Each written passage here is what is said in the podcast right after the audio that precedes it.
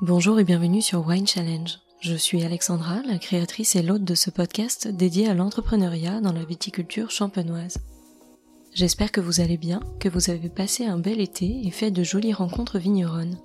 Je suis ravie de vous retrouver au micro pour lancer cette troisième saison de Wine Challenge. Avant tout, je tenais à vous remercier pour votre fidélité qui me donne l'opportunité de pouvoir faire perdurer ce projet qui me tient particulièrement à cœur. Vous êtes toujours de plus en plus nombreuses et nombreux à m'écouter, à m'écrire et à soutenir mon projet en en parlant autour de vous pour faire connaître le podcast à tous les amoureux du vin. Alors je vous adresse à chacune et à chacun un immense merci. Pour cette troisième saison, je suis heureuse de pouvoir accueillir un partenaire champenois. En effet, Plus de Bulles rejoint l'aventure Wine Challenge en soutenant mon projet afin que ce podcast autoproduit par passion puisse continuer d'exister auprès de vous. Avec cette équipe, nous avons le même attachement pour les vins de champagne et leur terroir ils ont à cœur de vous proposer une sélection de champagnes empreints d'émotion, en n'oubliant pas de vous parler des femmes et des hommes qui élaborent chacune de ces cuvées. Et ça, vous le savez, ça fait toute la différence et ça compte beaucoup pour moi. Alors tous les 15 jours, je vais continuer de vous emmener avec bonheur à la rencontre de vigneronnes et de vignerons qui mettent une intention singulière au service de vins identitaires. Ils ont bien sûr des sensibilités et des parcours différents, mais leur passion est commune. Alors ils partageront ici avec vous, cette saison encore, leurs expériences, leurs convictions, leurs projets, leurs intuitions, leur philosophie de travail, ou encore leur vision du et de la Champagne. Pour découvrir le premier portrait vigneron de la saison, je vous donne rendez-vous le lundi 20 septembre, car avant cela, pour démarrer aujourd'hui, je voulais vous présenter Benjamin Cherrière, le fondateur de Plus de Bulles, afin qu'il vous confie son parcours et qu'il vous en dise plus sur son aventure entrepreneuriale en Champagne. Alors il ne me reste plus qu'à vous souhaiter à toutes et à tous une très belle écoute. Bonjour Benjamin. Bonjour Alexandra. Merci beaucoup d'avoir accepté l'invitation au micro de Wine Challenge et de vous lancer dans l'aventure à mes côtés. L'idée de cet épisode, c'est déjà de présenter votre aventure entrepreneuriale et essayer de comprendre un peu qui se cache derrière plus de bulles. Donc pour commencer, je vais vous laisser la parole pour vous présenter de la façon dont vous le souhaitez. Bah, merci de nous associer déjà à ce podcast. Je suis Benjamin Charrière, je suis fondateur de Plus de Bulles, site spécialisé dans le champagne, dans les champagnes de vignerons en particulier, dans le champagne en général, et site que j'ai fondé il y a 14 ans déjà. Et du coup, si on reprend un petit peu la jeunesse du projet, quelle a été votre formation déjà à la base et comment vous en êtes arrivé à plus de bulles? Alors j'ai une formation qui n'a rien à voir ni avec l'entrepreneuriat, ni avec le champagne. Voilà, j'ai une formation de journaliste.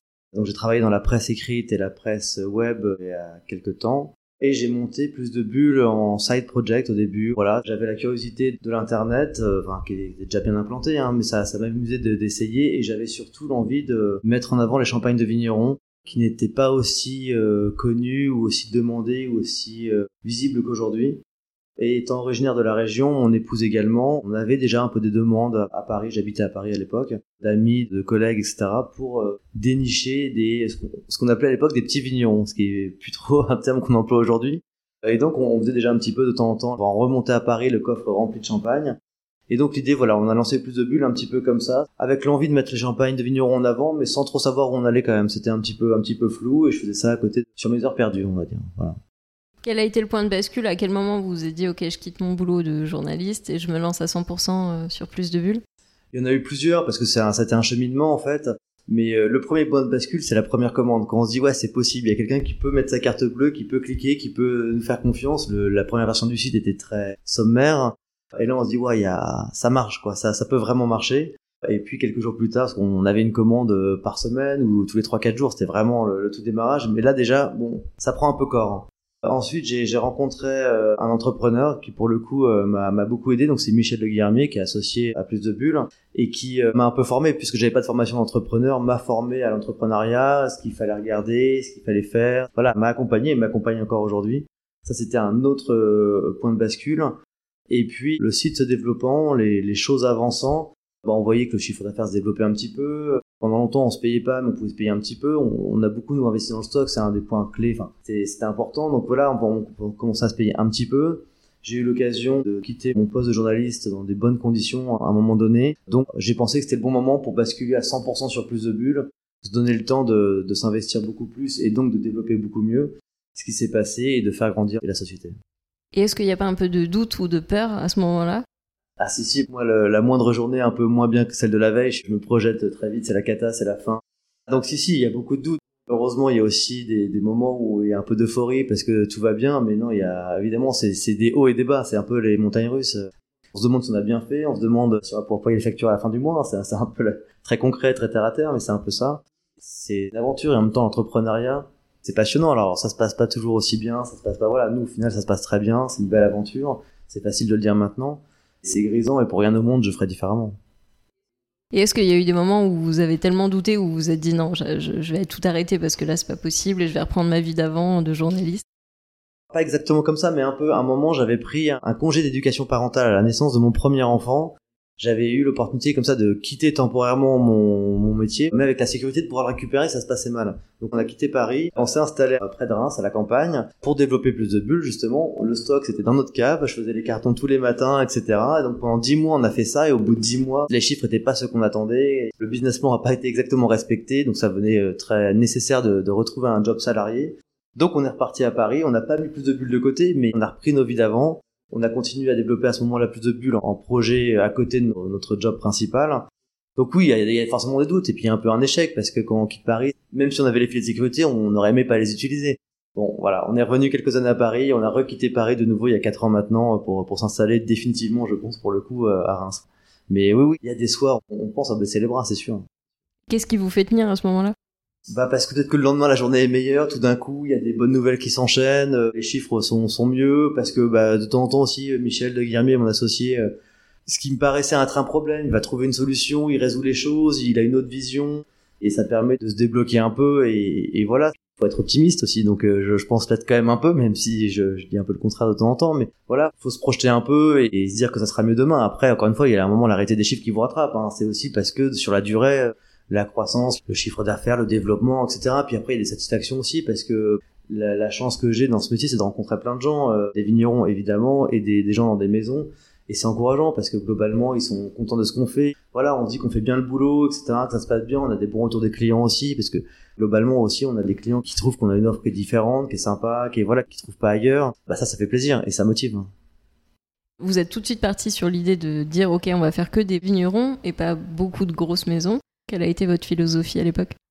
Bah, on a commencé euh, uniquement avec des petits vignerons, mais encore une fois très vite j'ai compris qu'ils étaient pas petits et ceux qui étaient petits allaient pas le rester. Et après d'un point de vue très terre à terre et très pragmatique, on s'est rendu compte que ce qui était important pour un site c'est d'avoir du trafic. C'est-à-dire que vous pouvez avoir la plus belle boutique du monde, mais si elle est dans une impasse, euh, dans un petit village, euh, ça sert pas à grand chose. Donc on s'est dit il faut qu'on attire les gens, etc.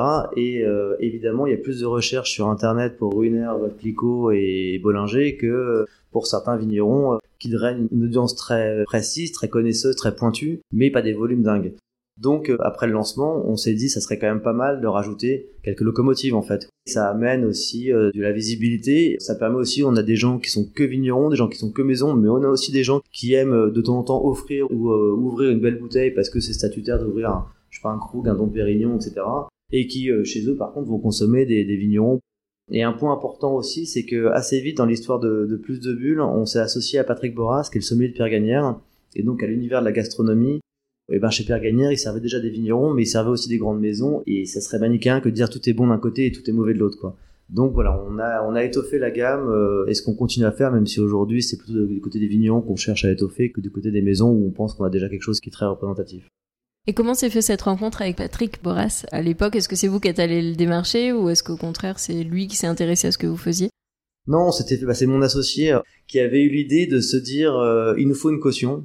Il faut qu'on puisse dire, affirmer euh, légitimement que ces champagnes de vignerons sont de très grande qualité. Et pour ça, on a trouvé que la gastronomie, c'était le meilleur moyen. Et donc, on, on, a fait plusieurs choses. On a contacté des sommeliers dans des beaux restaurants, des belles tables partout en France. Michel a eu l'occasion de, rencontrer Patrick en allant dîner là-bas tout simplement. Ils ont échangé. Moi, j'ai rencontré Patrick quelques jours plus tard. On s'est super bien entendu. Et ça fait une bonne dizaine d'années que ça dure. Donc, euh, c'est une belle histoire et d'amitié aujourd'hui même.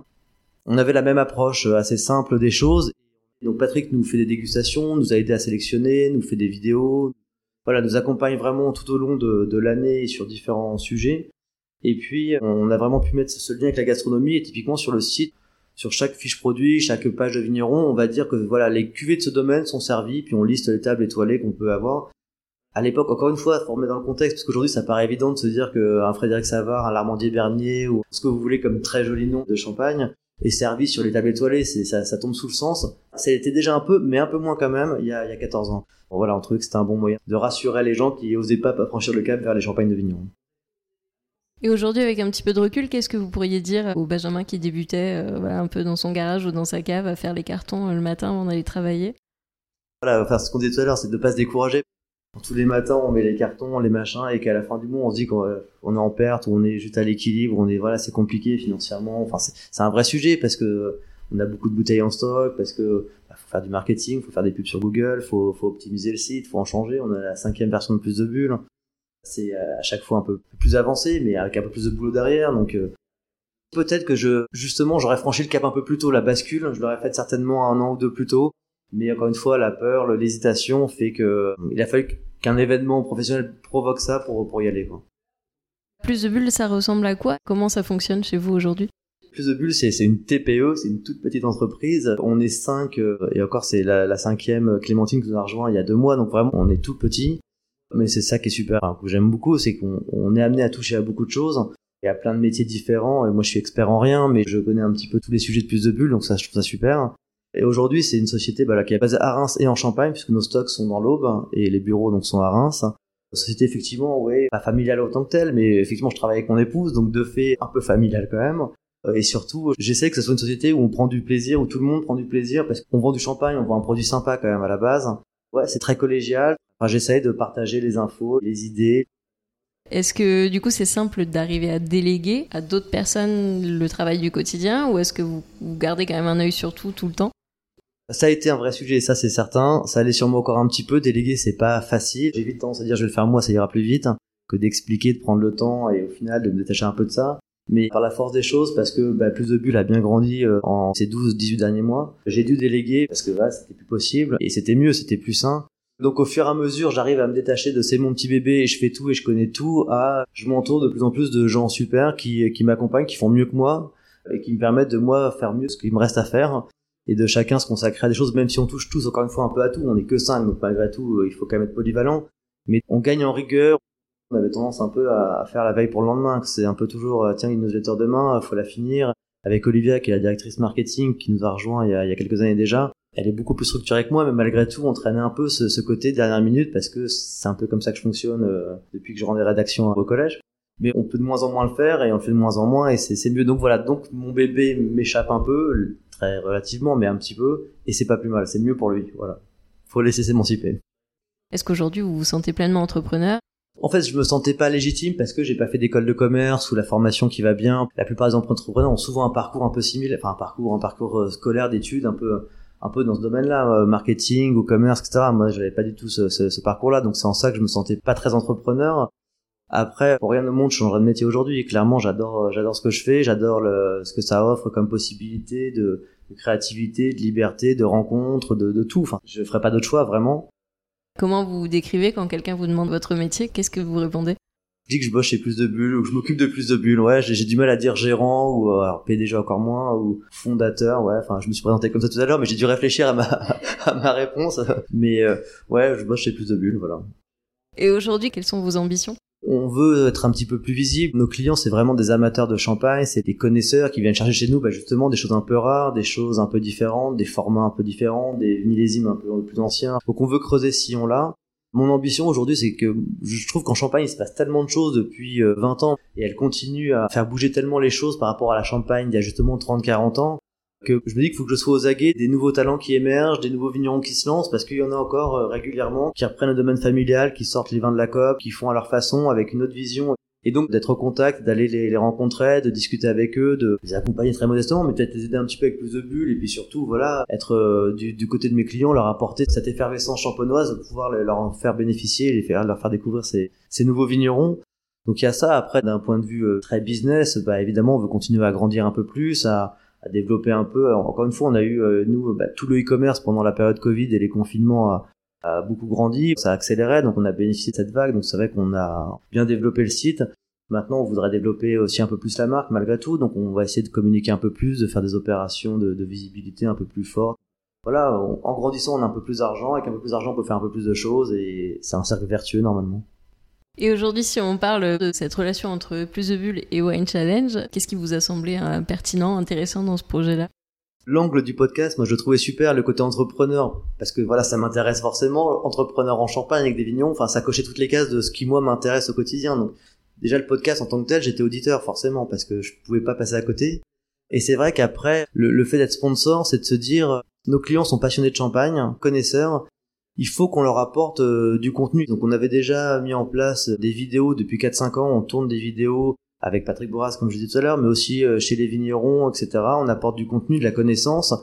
Et je trouvais que c'était un bon moyen d'apporter un autre angle, ça se superposait pas à ce qu'on faisait, sur un autre média qu'est le podcast, avec une autre consommation. Enfin voilà, ça, ça venait bien compléter euh, l'offre qu'on pouvait proposer à, à nos clients.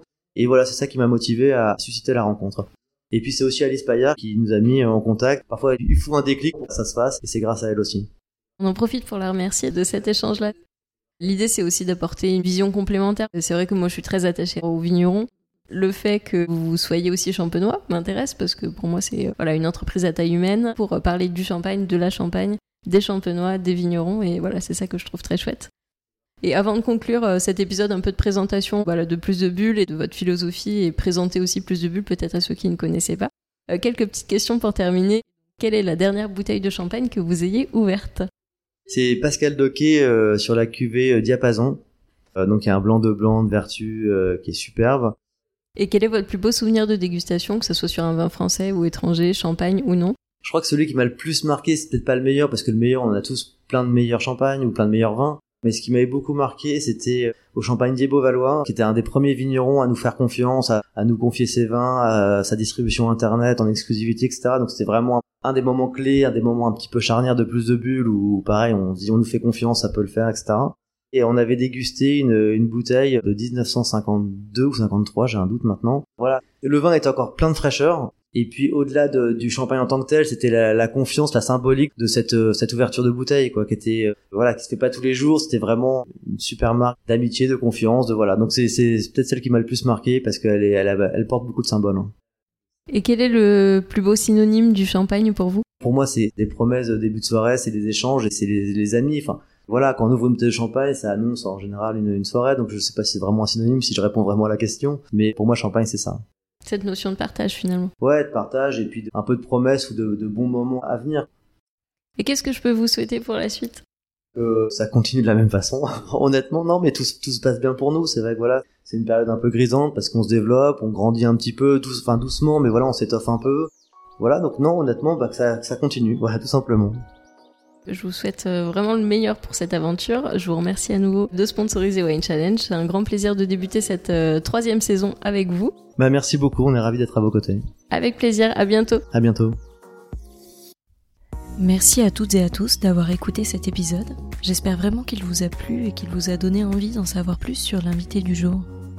Vous pouvez retrouver dès maintenant toutes les informations et les références de cet épisode sur le site wine-challenge.com mais également sur le compte Instagram du podcast at Wine Challenge Podcast. Je vous donne rendez-vous dans 15 jours pour découvrir une nouvelle conversation. D'ici là, je compte sur vous pour partager vos épisodes préférés auprès de tous les amoureux du vin. Merci à toutes et à tous et à très vite.